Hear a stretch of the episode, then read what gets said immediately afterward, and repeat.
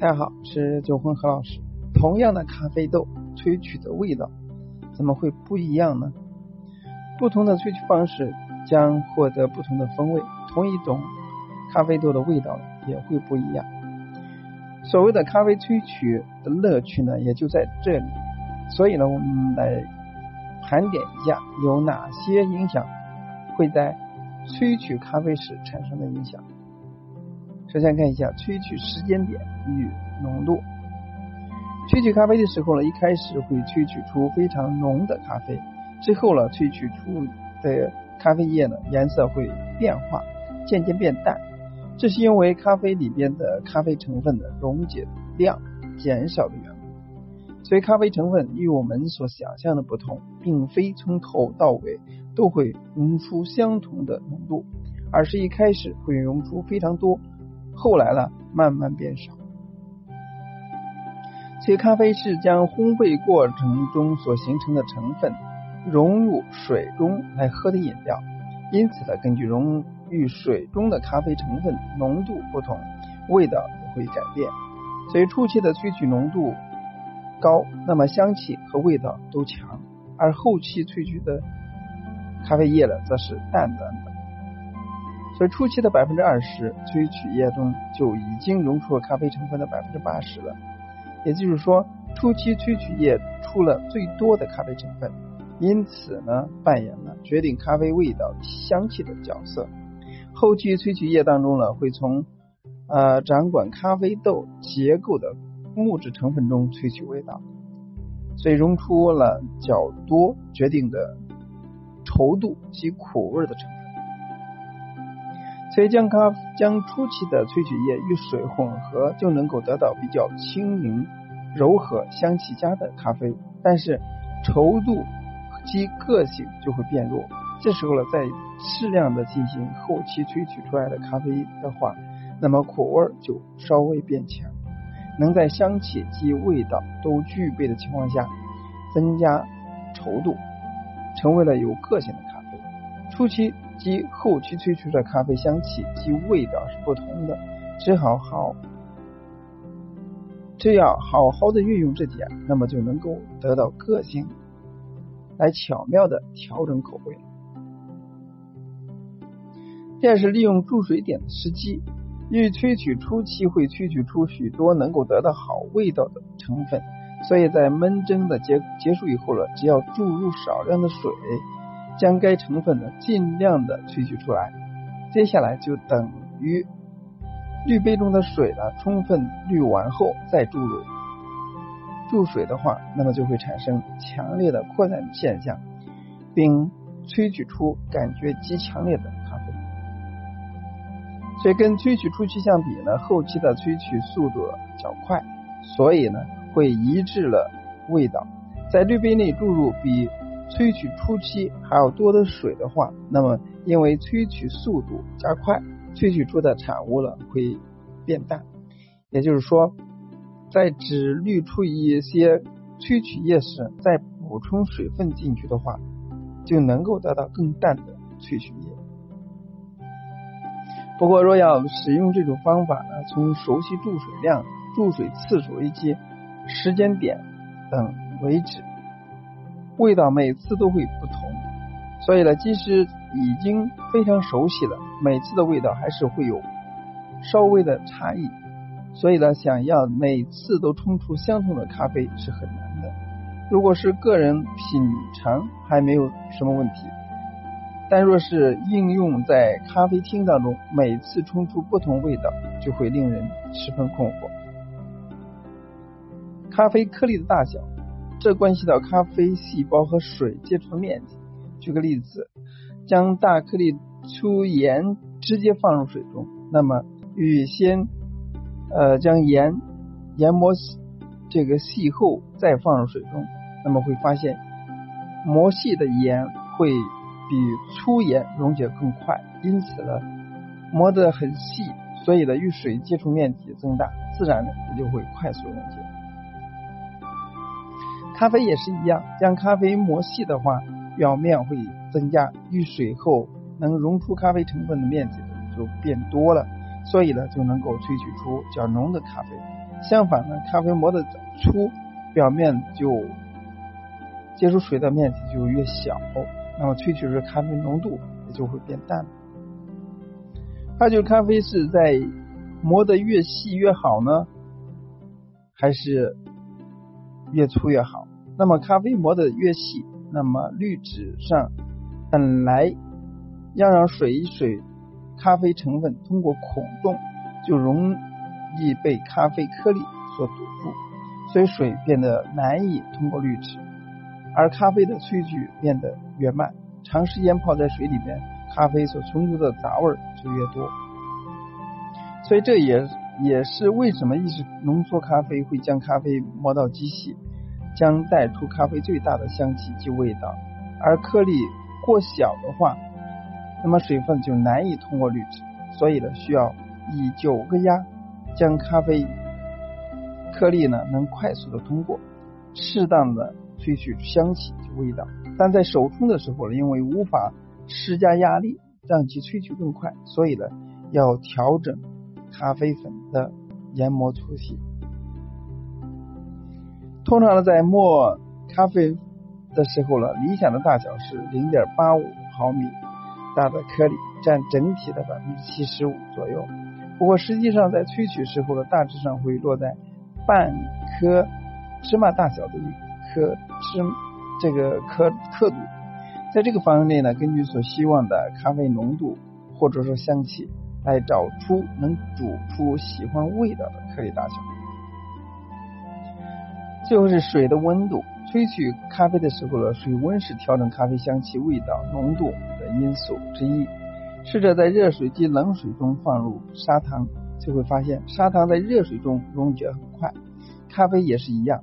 水温越热的话，那么就能够溶解出越多的咖啡本身的香气及味道，香气及味道会变浓，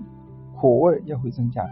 而水温相对较低的时候呢，咖啡香气、味道以及苦味就会减弱。最佳的萃取水温呢是九十到九十二摄氏度，比这个温度更高的话，那么咖啡的成分就会因为高温而产生变化，变得更苦，产生犹如轮胎嗯煤烟般的坏味道。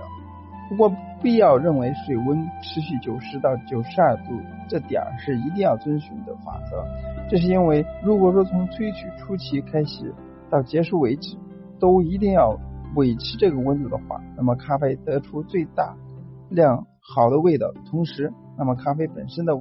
坏味道也会异常出现。所以，要调节调萃取的水温，萃取出自己认为美味的咖啡就可以了。根据萃取时间的不同来调整温度，在决定水温的时候，也要考虑到萃取时间。基本上，萃取时间短的时候呢，使用高水温会比较有利；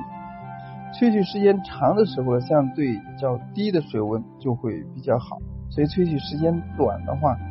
坏味道或者说杂味萃取出来的时间也短，所以用热水来泡的话，坏味道也不会变强。但苦咖啡的萃取时时间变长，泡出来的杂味的时间也会变得更充裕。时间一长，可能会使苦味和木头味等变得过强。因此呢，要先考虑到每个人喜欢的味道及萃取时间等因素，后再决定水温。根据萃取时间，大致可以在八十到九十摄氏度做出各式各样的变化。它就是按照手冲壶的材质不同调整这个温度。为了调整温度，也应该考虑手冲壶的材质。比如说，铜制的手冲壶呢，因为传热导快，因此呢，装进水后很快就会被冷却。所以在萃取时间的时候呢，会使用热水萃取浓度的咖啡成分，香气、味道等都很强。那么后期呢，就会是相对较低的水温萃取出产物，才会异常的清淡。像这样呢，当这个强力萃取出的部分与相对较弱的部分相遇的时候，就能碰撞出一杯香气及味道俱佳、苦味及杂味少的均衡咖啡。根据咖啡新鲜度的不同调整温度。往咖啡注水的注水的话，那么水会进入咖啡多孔组织中，将内部所充满的气体给挤出来。能新鲜的咖啡豆呢，内部大量充斥着烘焙时形成气体，因此呢，即使温度不高，能轻易萃取出来。而且呢，这时候呢，咖啡细胞内部的油脂尚未渗入烘焙时所形成多孔。构造当中萃取比较顺畅，因此呢，可以相对较低的温度，八十到八十六度来萃取。如果说是已经做了很久的咖啡，内部的气体将自然已经流失殆尽了，所以油脂成分呢也渗入多孔构造当中，这会让萃取的很不顺利。因此呢，要用稍高一些的温度，八十四度、九十二度来萃取较好。咖啡的香气，通常呢，萃取一杯一百二十毫升的咖啡呢，会使用十克的咖啡粉，每往上加一杯，就会多加上百八克的量。在这种情况下，萃取咖啡的时候呢，改变咖啡比例的原因，正是因为滤杯的形状。由于滤杯是漏斗状的，即使多放十克的咖啡进去，咖啡也可以啊铺展开来的面积。也不会变成两倍大，所以呢，就算咖啡的量减少了，还是可以得出适当浓度。所以理想的咖啡萃取浓度是指滤杯中冲泡出咖啡比例为百分之十八到百分之二十二，以此为标准。在萃取一升的咖啡时，若使用了五五十到六十五的咖啡粉的话，就能够冲泡出最理想浓度百分之一点一五到百分之一点三五。所以在萃取一升咖啡的时候，若能够使用四十克的咖啡粉，而咖啡的萃取量是十八到百分之二十二的之间，那么浓度就会降低到零点八到百分之零零点九五。此时呢，就会觉得比较淡。如果说把咖啡颗粒磨得细一点，或者延长萃取时间。虽然浓度会变高，但这可能导致过过度萃取，无法确保咖啡的味道。因此呢，为了得到适当的咖啡浓度，就必须要调整咖啡粉量。要萃取一杯一百二十毫毫升的咖啡呢，只需要使用六到八克的咖啡粉就可以。但这些呢，都是在当咖啡颗粒以大小零点八五毫米作为标准的情况下。所进行讨论。如果说咖啡颗粒比这个要粗时，那么萃取率及浓度就会下降，就必须使用多一点的量的咖啡粉。若比这还要细的时候呢，萃取率和浓度会变高，所以要用少用一些咖啡粉。而如果说是一次要大量萃取的时候了，为了避免过萃，也可以稍微减少一些咖啡粉所以，综上所述了这么多调查当中呢，即使是落在理想萃取率的范围之外，那么萃取得的嗯较浓或者较淡的咖啡，仍然会受到广大爱好者喜欢。当然，这些参参数呢是给大家一个啊参照物，在实际操作过程中呢，要灵活掌握、灵活运用，因为它是在理想状态下。不管是水温、水量、研磨程度，它们是相辅相成的，一个变化，另一个了也需要进行随着变化。